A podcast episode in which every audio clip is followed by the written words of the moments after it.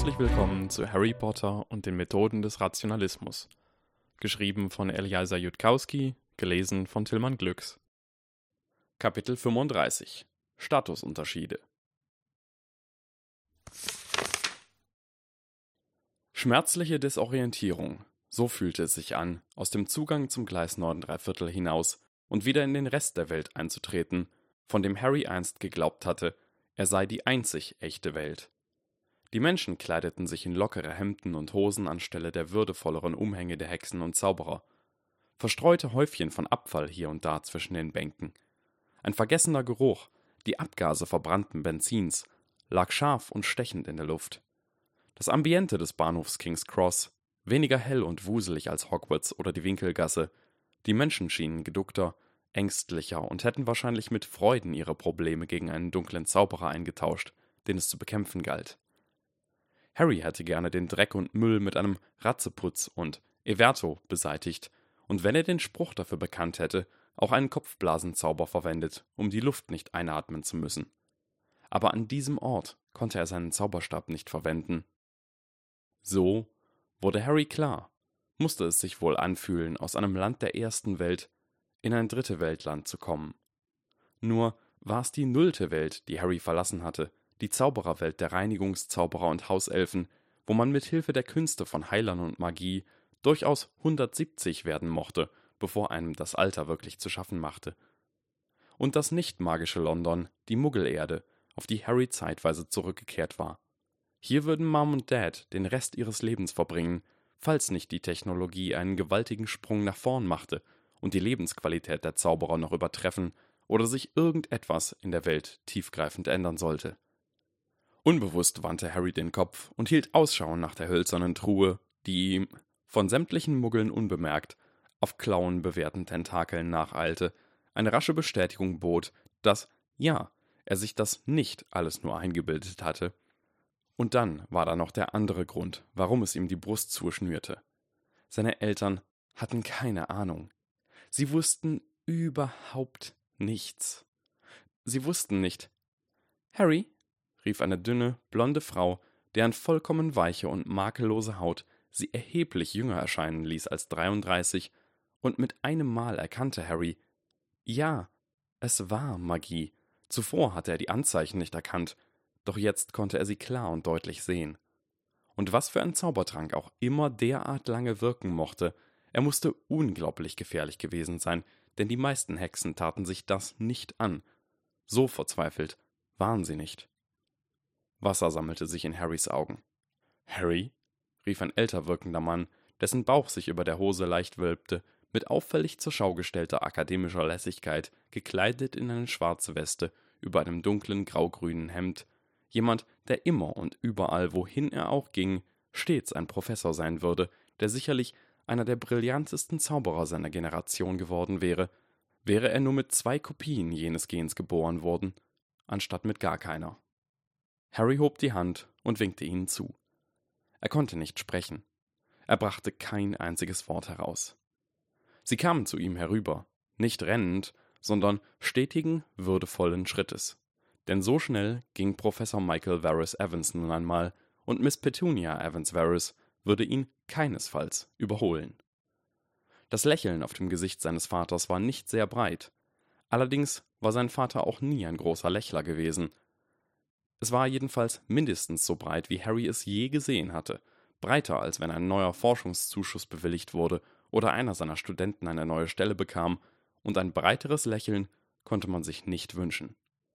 Mom blinzelte heftig und versuchte zu lächeln, doch es wollte ihr nicht so recht gelingen. Also, sagte sein Vater, als er auf ihn zukam, schon irgendwelche revolutionären Entdeckungen gemacht? Natürlich glaubte Dad, er mache Witze. Es hatte noch nicht ganz so sehr geschmerzt, dass seine Eltern nicht an ihn glaubten, als es auch sonst niemand getan hatte, damals als Harry noch nicht gewusst hatte, wie es sich anfühlte, wenn Menschen wie Schulleiter Dumbledore oder Professor Quirrell einen ernst nahmen. Und da wurde Harry bewusst, dass der Junge, der überlebte, nur im magischen Britannien existierte, dass es eine solche Person im London der Muggel einfach nicht gab. Nur einen süßen, kleinen, elfjährigen Jungen, der über Weihnachten nach Hause kam. Entschuldigt bitte, sagte Harry mit zitternder Stimme. Ich werde jetzt wahrscheinlich gleich in Tränen ausbrechen. Das bedeutet aber nicht, dass in der Schule irgendwas passiert wäre. Harry machte einen Schritt nach vorne und hielt dann inne, hin und her gerissen zwischen der Umarmung seines Vaters und seiner Mutter. Er wollte auf gar keinen Fall, dass sich einer von ihnen zurückgesetzt fühlte oder glaubte, Harry liebe ihn mehr als den anderen. Sie, sagte sein Vater, sind ein höchst alberner junger Mann, Mr. Varys. Und mit diesen Worten fasste er ihn sanft an den Schultern und schob ihn in die Arme seiner Mutter, die vor ihm kniete und der bereits die Tränen über die Wangen liefen. Hallo, Mom, sagte Harry mit zitternder Stimme. Ich bin zurück. Und er umarmte sie, inmitten der lärmenden Geräusche der Mechanik und des Geruchs nach verbranntem Benzin, und Harry fing an zu weinen, denn er wusste, dass es kein Zurück mehr geben konnte, am allerwenigsten für ihn.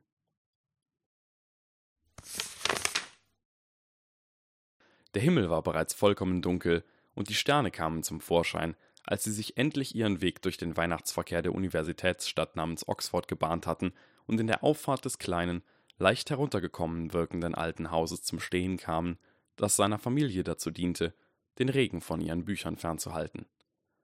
Als sie das kurze Stück des Pflasters bis zu ihrer Haustür überquerten, kamen sie an einer Reihe von Blumentöpfen vorbei, in denen kleine, gedimmte elektrische Leuchten steckten.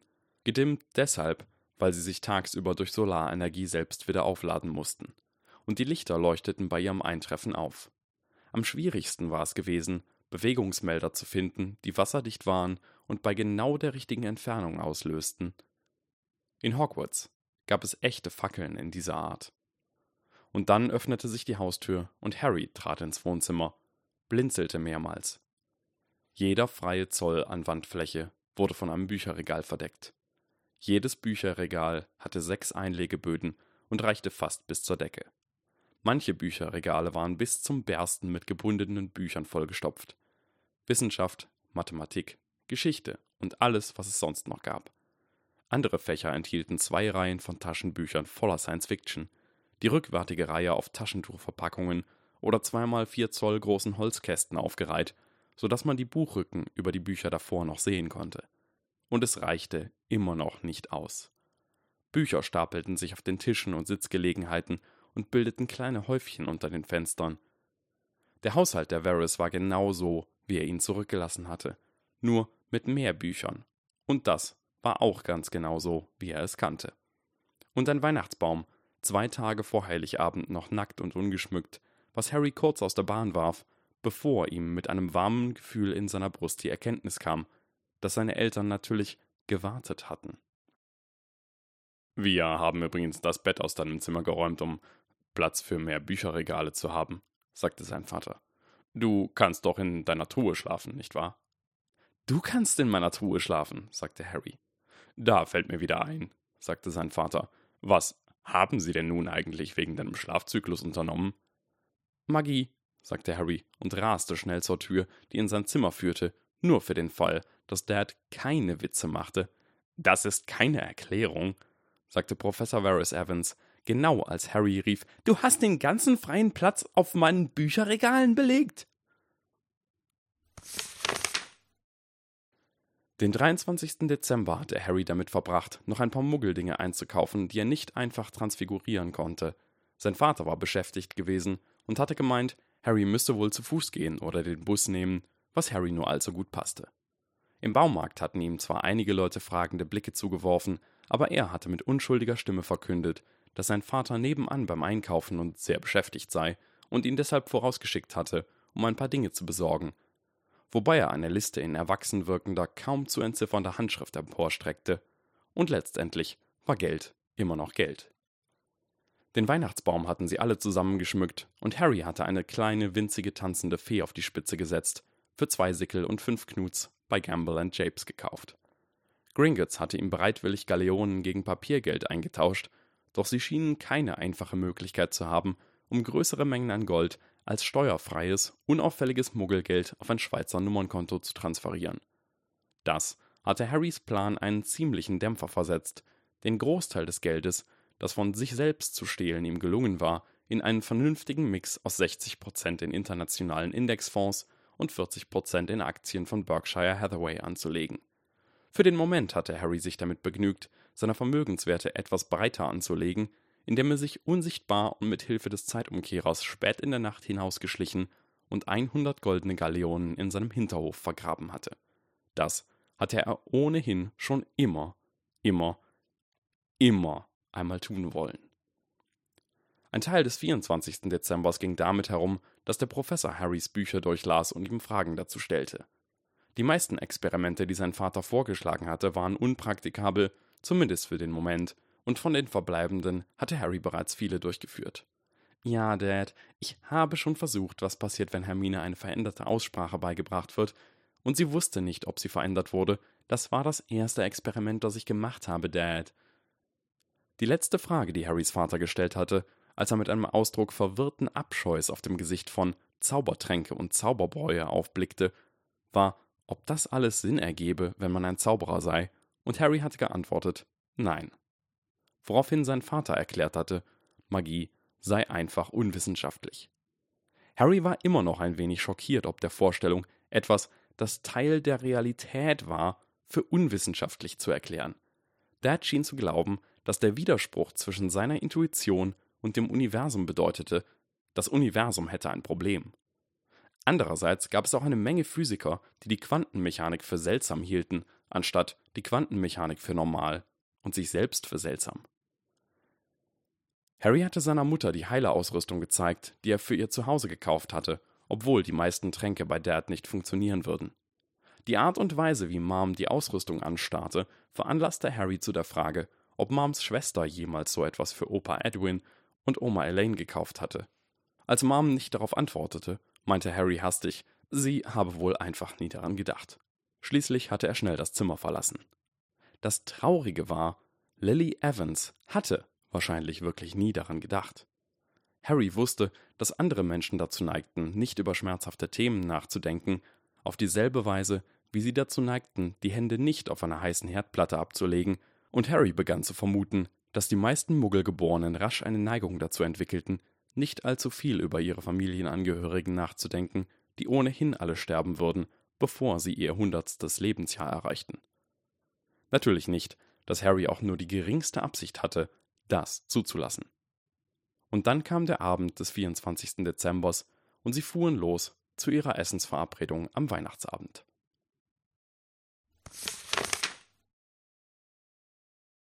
Das Haus war riesig, nicht nach den Maßstäben von Hogwarts, doch sicherlich gemessen an dem, was man erwarten konnte, wenn der eigene Vater als angesehener Professor versuchte, in Oxford zu leben.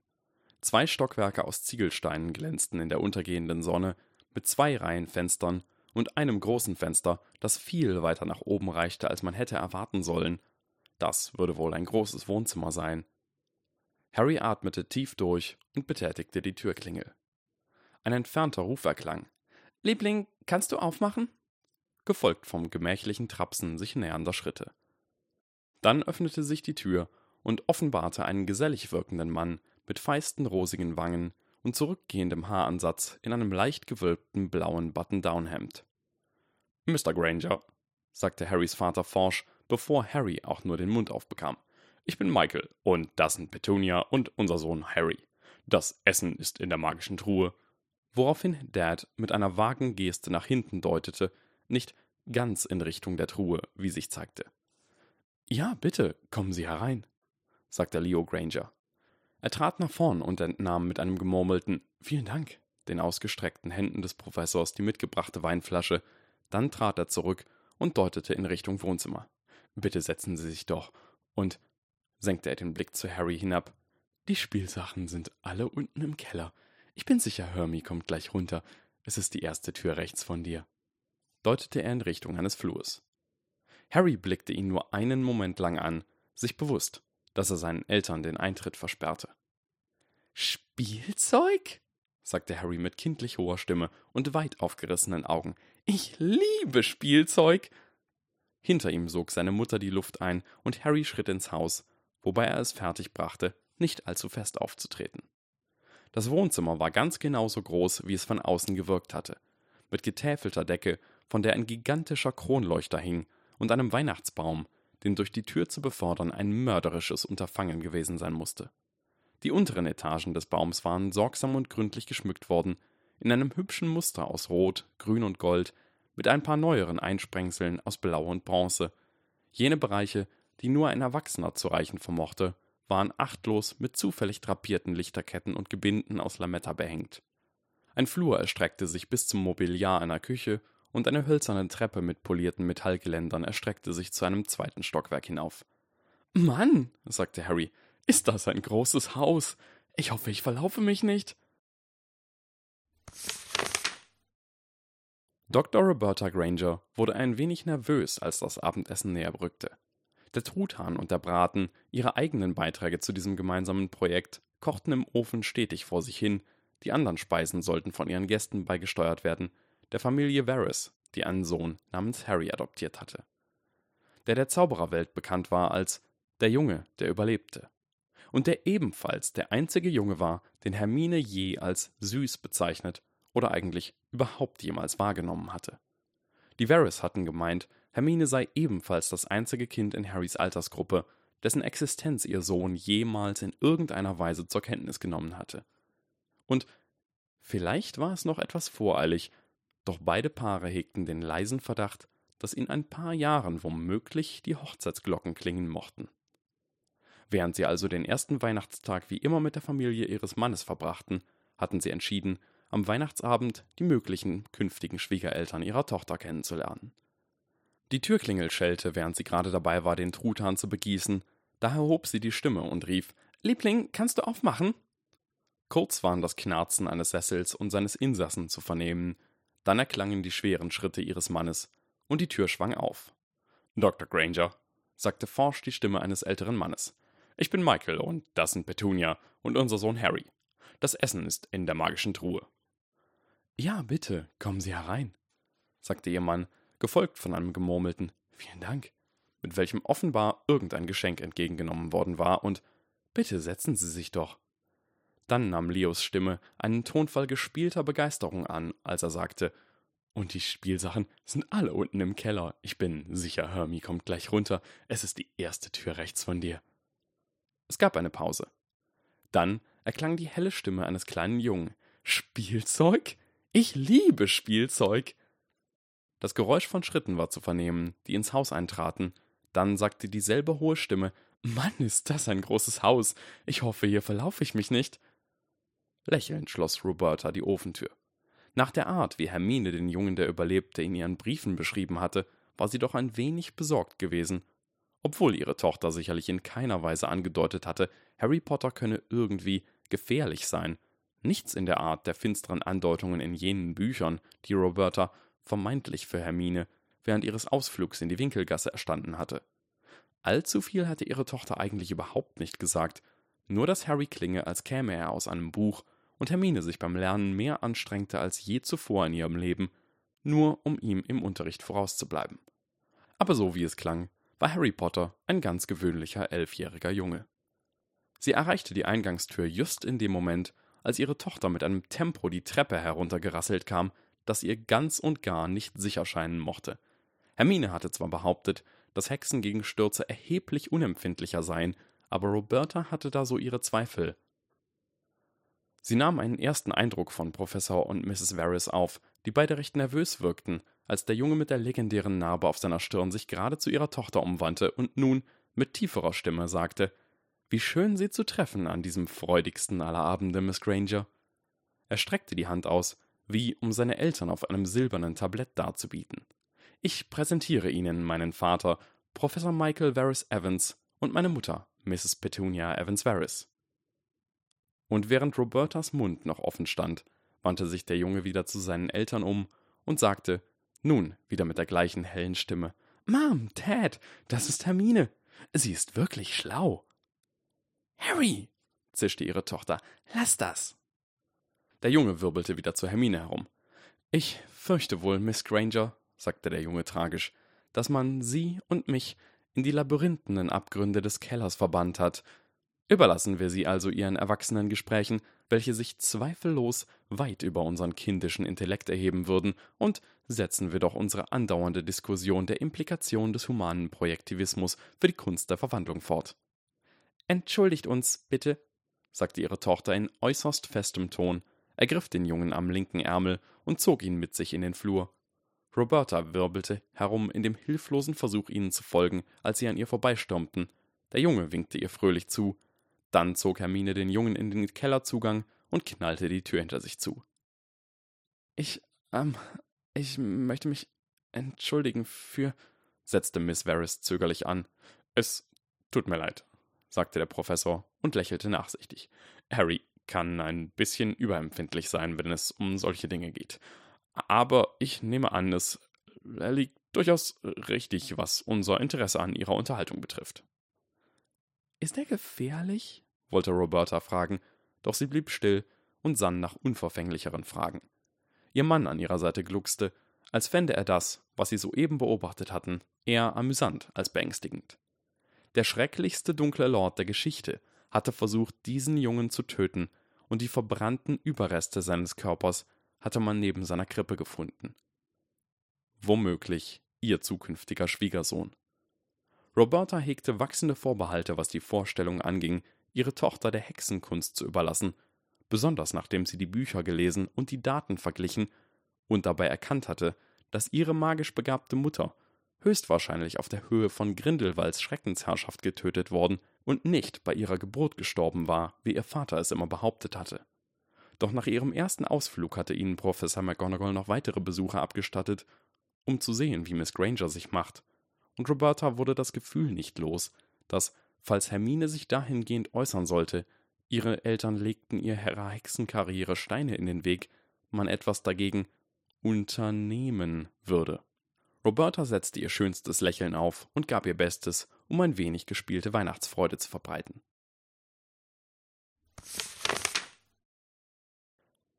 Harry bereitete es einige Mühe, sich auf den Truthahn zu konzentrieren.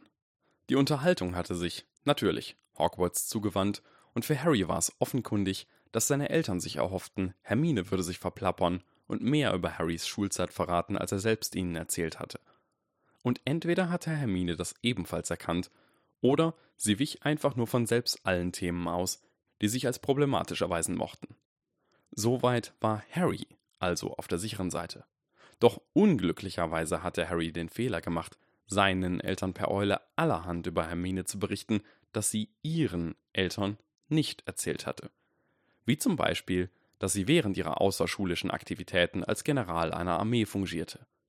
Hermines Mutter wirkte ob dieser Vorstellung sehr beunruhigt, woraufhin Harry hier schnell unterbrochen und sein Bestes gegeben hatte zu erklären, dass das alles nur Betäubungszauber waren, Professor Quirrell immer aufpasste und wegen der Existenz magischer Heilmethoden viele Sachen sehr viel weniger gefährlich waren, als sie sich anhörten, wobei Hermine ihm unter dem Tisch einen harten Tritt versetzt hatte.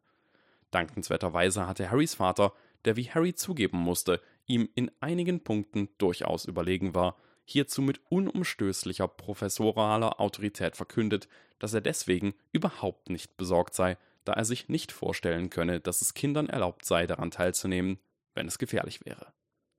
Das war jedoch nicht der Grund, aus dem es Harry Schwierigkeiten bereitete, das Essen zu genießen.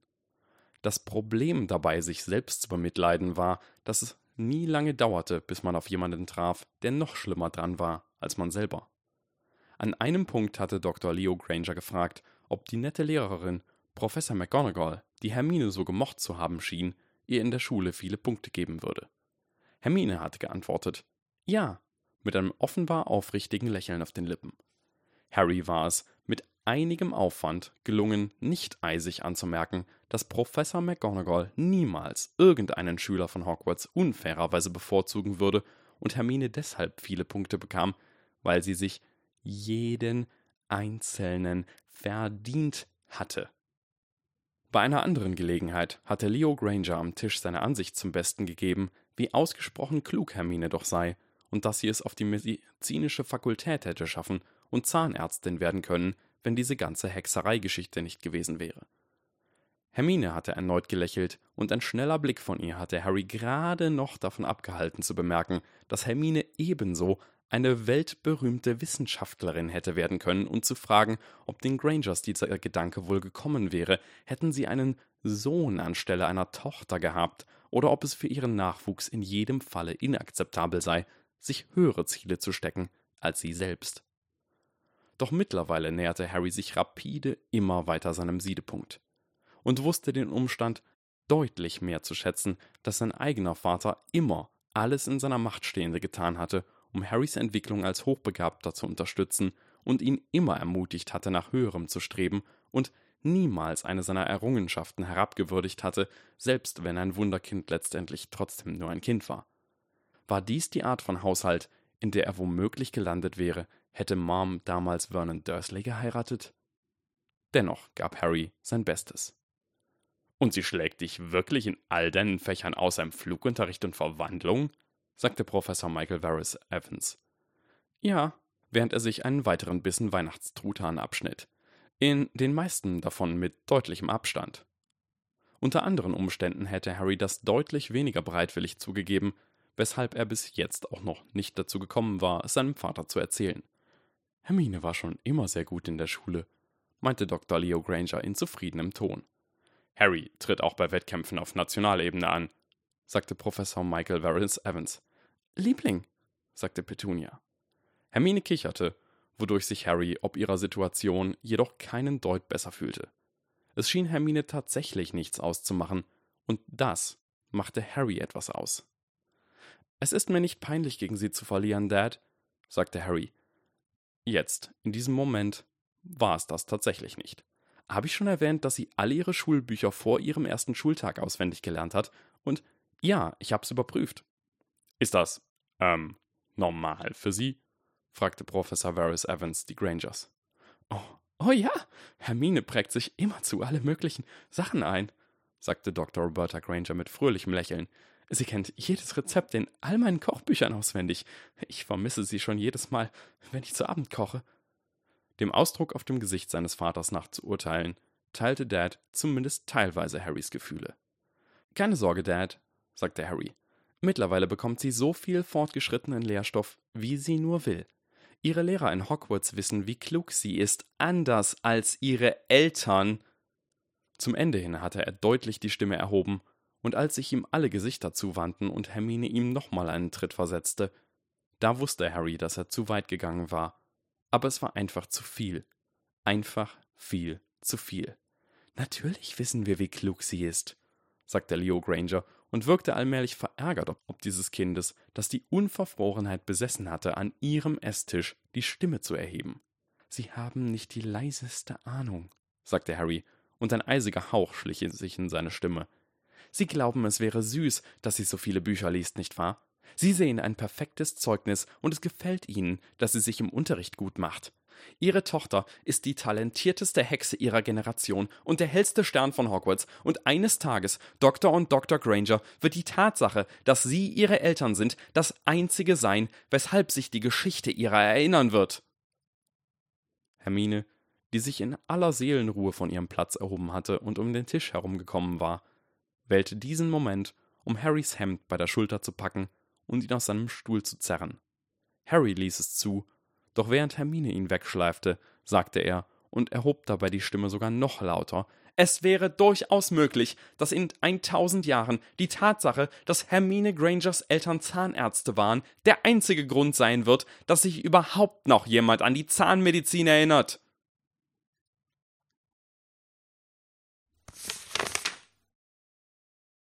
Roberta starrte dorthin, wo ihre Tochter gerade noch den Jungen, der überlebte, aus dem Zimmer geschleift hatte, mit einem Ausdruck unglaublicher Geduld auf ihrem jungen Gesicht. Es tut mir fürchterlich leid, sagte Professor Varys mit einem belustigten Lächeln. Aber machen Sie sich bitte keine Sorgen, Harry redet immer so. Sind Sie nicht schon wie ein altes Ehepaar? Erschreckenderweise waren sie das.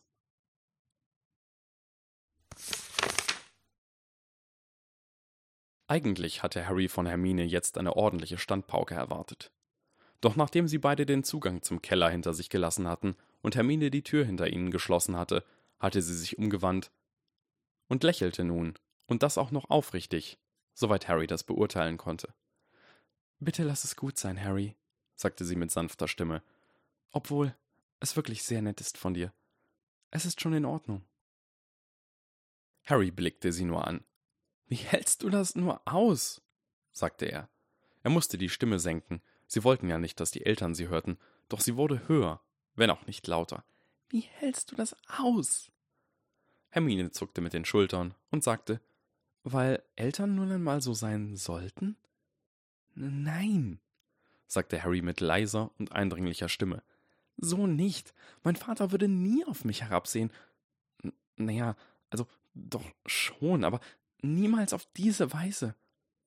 Hermine hob einen Finger, und Harry hielt inne, während sie nach Worten suchte.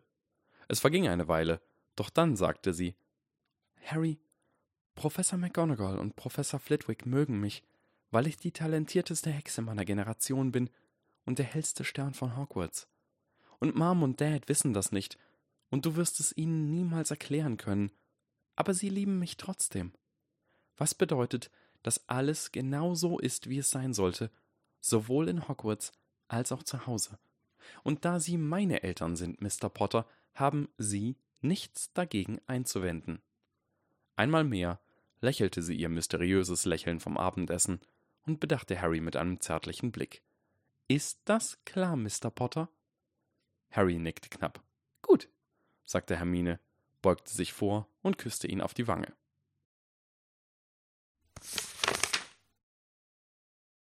Die Unterhaltung war gerade erst wieder in Gang gekommen, als sie aus der Ferne ein hoher, gellender Aufschrei erreichte. Hey!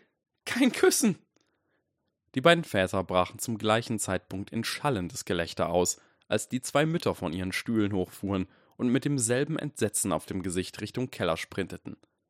Nachdem sie die Kinder zurückgeholt hatten, meinte Hermine in eisigem Ton, sie würde Harry garantiert nie wieder küssen, und Harry erwiderte empört, er würde die Sonne zu einem kalten, toten Häufchen Asche verglühen, bevor er sie noch einmal nah genug an sich heranließe, es zu versuchen.